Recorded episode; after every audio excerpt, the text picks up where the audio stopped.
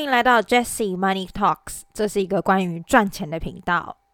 好，首先呢，呃，上一次我们在 EP 六的时候，第六集有分享说，呃，在一零四的描述关于 Project Manager 这个位置到底都做在做些什么嘛？那今天呢，我要接续上一次的话题，继续分享关于 PM 的一些有的没的事情。那我除了其实前面概要 PM 到底在做什么，其实多多少少你们应该也都有点，呃，听众们应该多少也有点理解。那我这里想要讲的是核心职能的部分。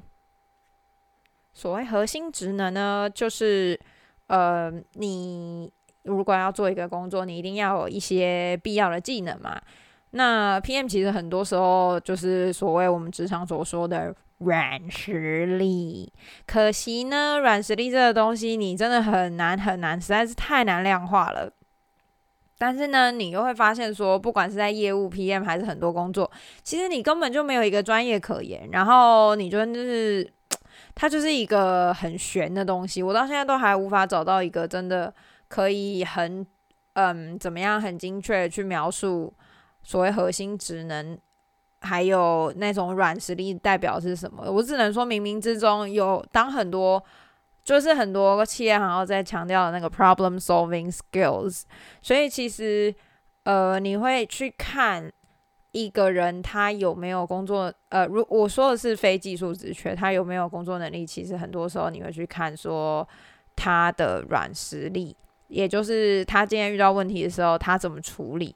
他的积极性，他找方法的能力，还有他找人的能力、说服人的能力，或者是拉拢别人的能力，这些都可以算是呃核心职能或是软实力的一部分。那 PM 尤其需要这些技能。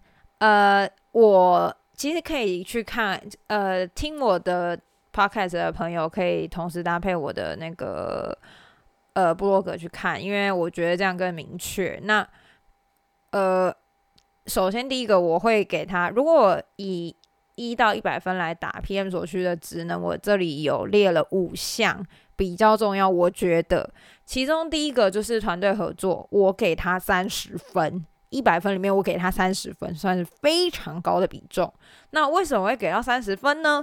因为其实 PM 他最悲哀的，也就是，哎，这是一个非常悲哀。也就是我前面我之前一直在讲那种原子 PM，为什么 PM 会这么卑微？原因就是在这里，团队合作。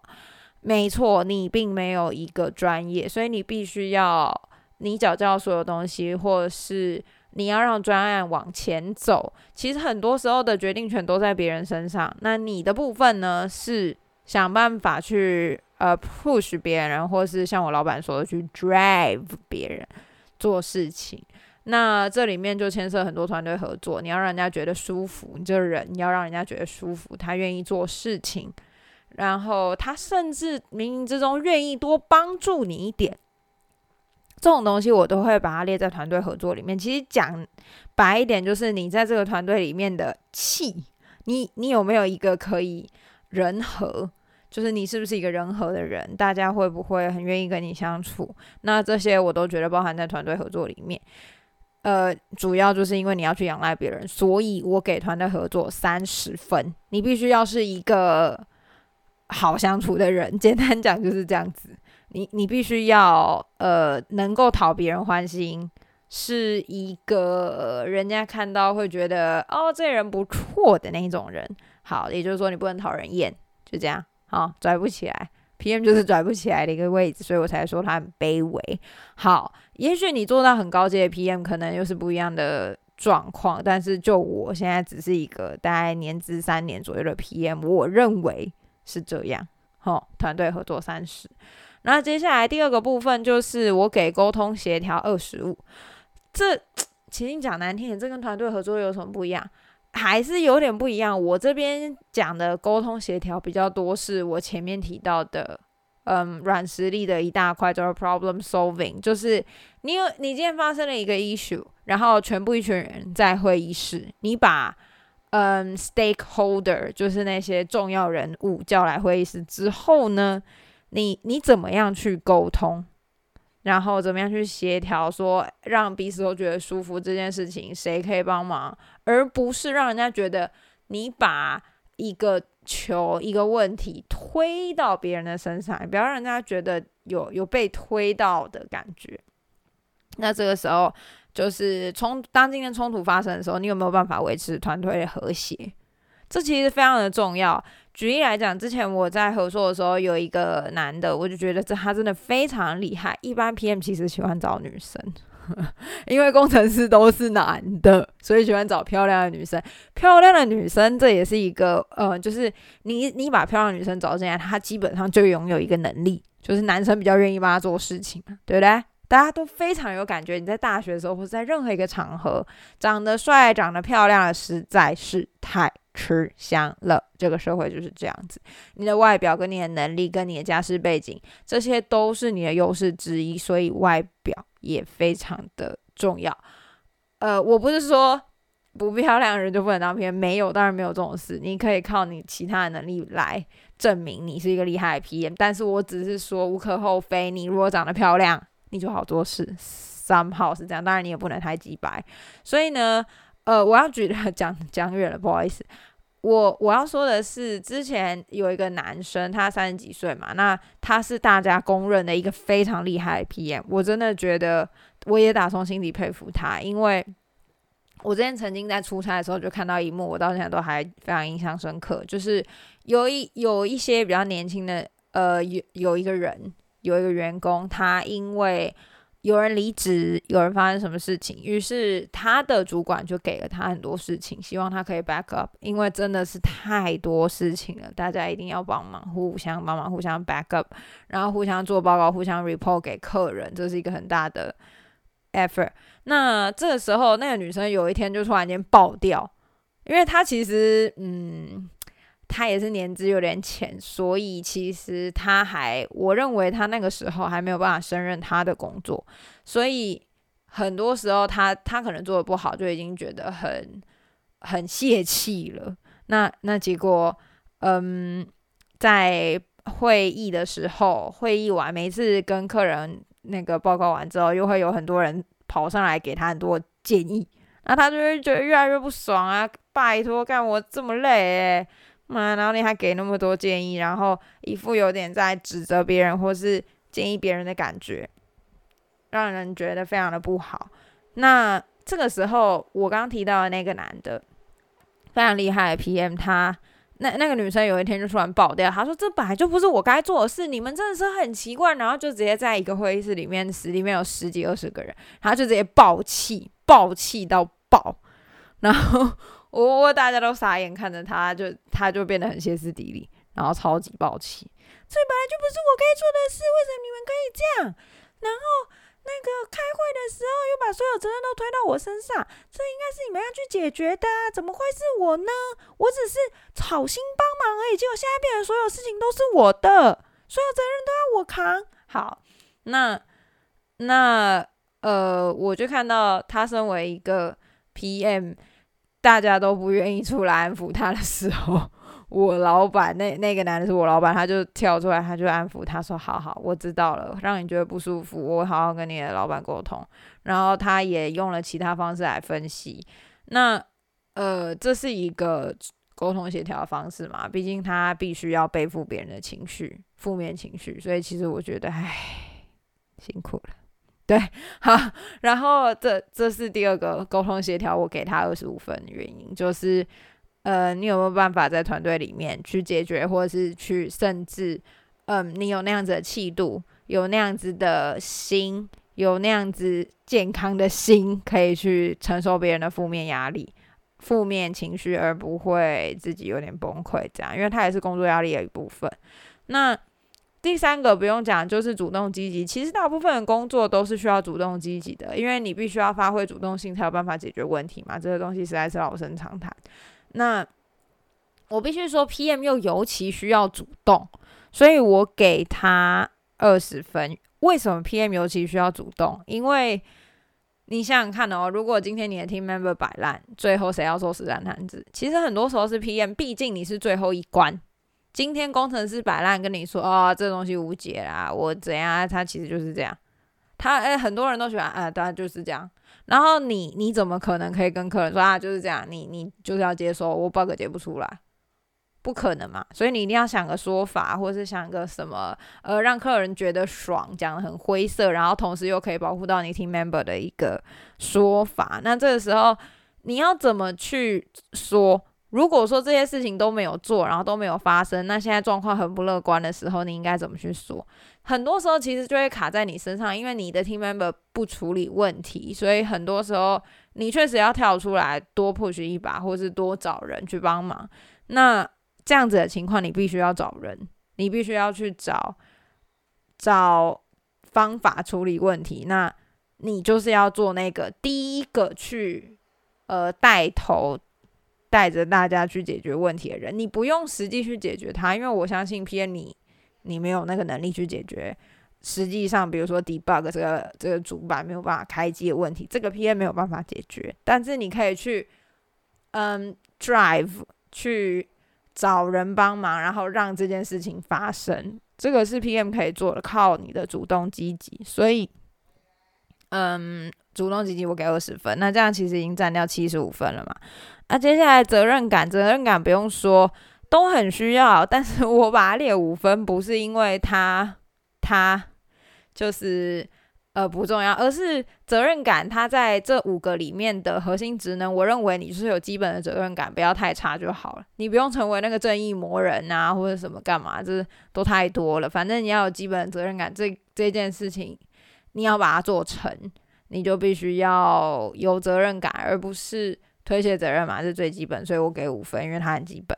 然后接下来反应速度，反应速度给十分。就是你必须要能屈能伸，能进能退，然后非常的 flexible，就是非常的有弹性。因为，嗯，一样嘛，你你要 quick response，就是今天客人呃丢给你一个怎么样的需求啊，你你也不可能卡在那个信就放放卡在你那边。最好的状况就是立刻能够丢给对的人，然后让那些人帮你想办法。这个是我为什么放反应速度的原因。那必要的时候，如果你的工程师解不出 bug，你甚至就是要丢把问题，或者是呃，很多时候可能是去厘清那个 condition 啊，哎，客人你怎么测的啊？你是用哪一个软体的 version 啊？你是在怎样的环境下测啊？先丢一些这种废物资讯。我老板都说这个东西叫打烟雾弹，就先丢一些哦，看一下说这到底哎。你你是不是这样？你有试过这个？有试过那个？然后打一些烟雾弹，想办法拖延一些时间。所以这个时候你的反应速度虽然是要快的，但是其实你实际上是在拖延时间。所以反应速度也很特别。嗯呃，能屈能伸。你有时候快，有时候又要有一点，就是丢一些烟雾弹。好，这是核心职能的部分。然后接下来第二个是。呃，我们进入到讲完 PM 的核心职能，你会发现其实没有什么，就是都是软实力哈。这些东西我会觉得你在读书的时候根本没有办法培养，他就是你在做专案的时候，然后想办法跟你的 team member 混熟嘛。这个东西你要怎么先准备？其实有点难呐，只能说以前你在社团或是团队经验可以帮助你，但是每个人个性毕竟不一样，所以很多时候都是你进入到一个环境之后，你的。嗯，适应性有没有办法让你快速跟这个团体融合？那其实就很重要。好，那最下一个部分，我想要跟大家聊的是，PM 最有挑战性的是哪些？是哪哪些？我我在做 PM 的时候，我觉得最痛苦的是什么？然后接下来是他哪里好？很多人都会一直，唉，我觉得很受不了的是。很多那种 head hunter 或者是那个什么公司很好，每次到那个大学或者说是那种就是招揽的那个博览会，他都只会跟你讲最好的地方。每个人都是讲的，嗯，我真的是每个人都是讲了一副自己好像很厉害的样子。唉，就是因为你不懂嘛，所以你那个时候在那边觉得哎，那些人光鲜亮丽很厉害耶，可是实际上，唉。很多时候他们讲的都很表面，你也不知道到底你能不能够了解这个工作，而且他们说实在一定会很有包装来跟你讲这些事情。哎，我没有要跟大家抱怨的意思，但是。我只想要呈现最原始我的亲身感受给大家知道而已。所以以 PM 来讲，最有挑战性的我会列两个。第一个就是它工时其实是 PM 比较高的，为什么呢？举例来讲，我之前在合作，其实最悲催的是什么？就是出差的时候。这之后我们可以再讲一集，就是出差生态到底是什么。但简单来讲，早上需要跟客人开一次会，可能九点，然后下午四点半要跟客人开一次会。那你会想说，哎，还好吧，朝九晚六啊，就是六点下班啊，四点半开完会刚好下班。没有，工厂产线是到八点多，那在这八点多可能会发生很多鸟事，啊，那细节我就不讲，但是会发生很多鸟事，你就是要处理。然后，那只要工厂开线生产，其实就会发生，就有高几率发生这些鸟事。那很多时候，你可能到八点半都在处理产线上一些大大小小的鸟事很 一些很怪的问题。好，然后那些东西处理完之后，你八点半过后才可能开始写自己的报告啊，或者什么。也就是说，那个，嗯，那这个时候你才可能整理报告嘛？就我刚刚讲，那八点半，晚上八点半，好。好，整理报告可能整理完到十点十一点，而且你还要跟你的 team member think 到今天发生了什么事，所以他工时其实是很长的。你从早上九点到晚上十一二点，而且我之前出差甚至还会到三四点，因为被小老师定。唉，这是 another story，那是人的问题啦。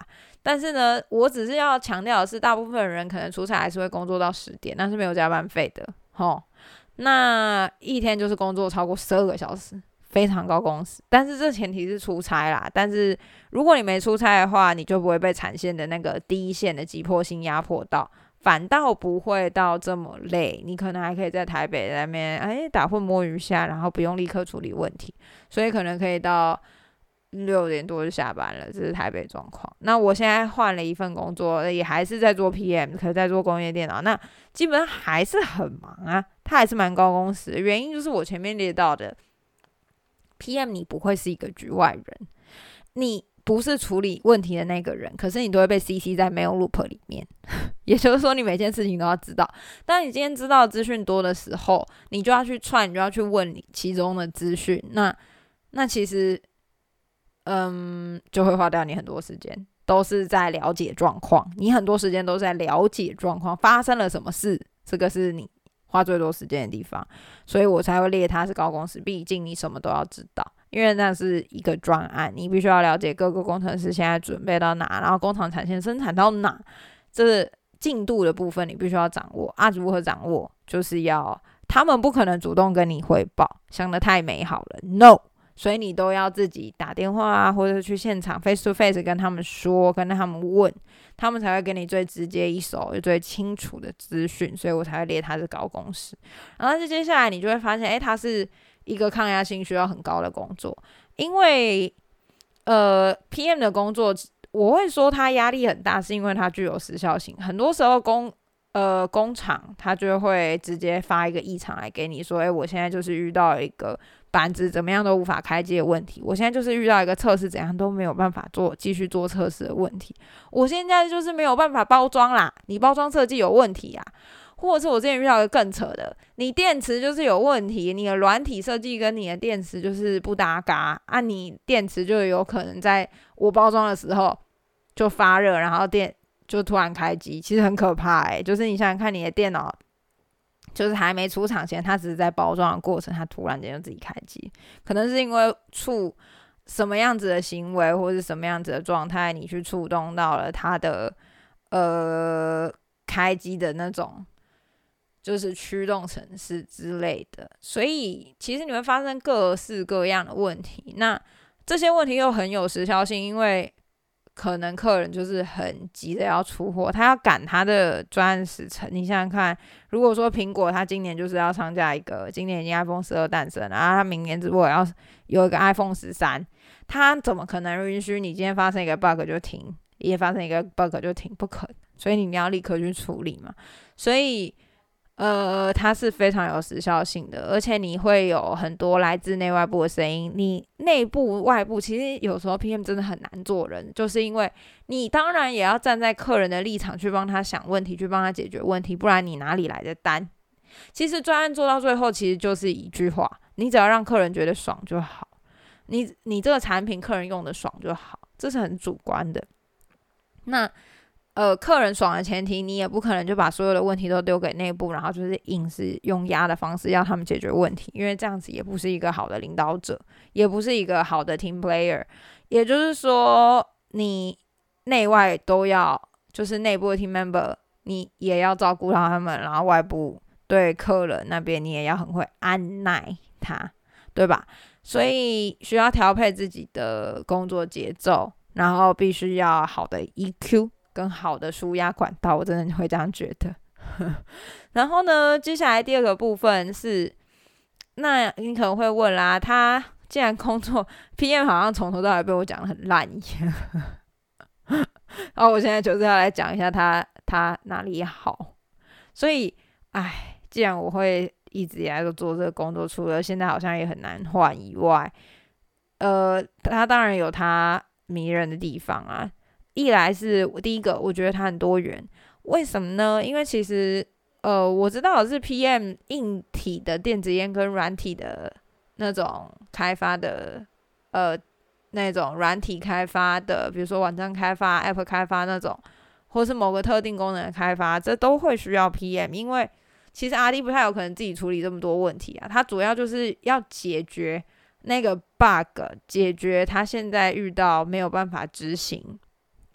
那个软体或是硬体的问题的时候，他是没有办法处理太多杂事跟沟通，或是了解其他人的状况。那这个时候，PM 才能够发挥它的价值，去跟客人去好好厘清客人的需求，然后再来跟内部说。而且另一方面，就是大部分的 RD 英文没这么好，所以如 PM 的要求就是 PM 英文要好嘛，因为至少你可以跟客人沟通，把客人的需求带回来。所以它其实是很多元的。在很多产业，它都很多元，选择也很多元。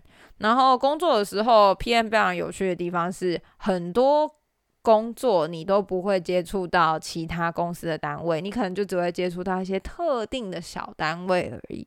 比如说，如果是呃测试单位，他可能就只会接触到设计电路板那个工程师，设计机构那个工程师，然后 PM 就这样没了，他可能不会再接触到别人。他的资讯来源会比较狭隘，那又或者是采购，采购可能就只能接触到供应商，然后接触一点点 PM，接触业务，就这样。他其实对于设计也是一窍不通，采购不会对设计有任何的了解。那 PM 你同时要了解第一客人需求，第二你要了解料况，所以你会跟采购沟通。第三，你你跟业务基本上是一体的，因为业务的订单会影响到。你开发的时程跟生产，而且大部分的需求都来自于业务还有客人。你某方面可以把业务就当做是客人嘛？那接下来你要跟 RD co work，这一定一定要的。PM 的工作就在这里，你要去呃能够多了解一些设计，然后成为设计端跟客人端的桥梁。所以我刚刚提到的这些，几乎你都会碰到。那除了设计的 RD、Double E、机构 RD 等等以外，你还会碰到测试单位的，因为工程师设计出电路板之后，他一定要测试啊，不然谁可以证明或是担保说他设计的东西没问题？所以这些测试单位他也会成为专案的一部分。那你也要跟这些测试单位的人保持呃沟好的沟通跟桥梁，所以我才会说他非常的多元，因为他接触很多不同的单位，而且甚至。因为你接触客人，你的客人又来自很多不一样的产业，所以它非常的多元。而且其实很多 PM 到最后就是跳槽到客人那边。比如说以前我在合硕是做微软的 Book 系列产品，那那个他们可能就会跳槽到微软，蛮多这种例子的。然后接下来第二点，第一点是多元嘛，第二点当然就是多元的另外一个因素，它就会很国际化。你要跟世界各地不同有硬体需求的软体商或者是任何品牌厂，他今天想要做一个他自己的产品，要想办法从无到有生出来，他就会找台湾的代工厂。所以台湾的代工厂其实相对于其他产业，它是非常国际化的，而且它也是最有规模的。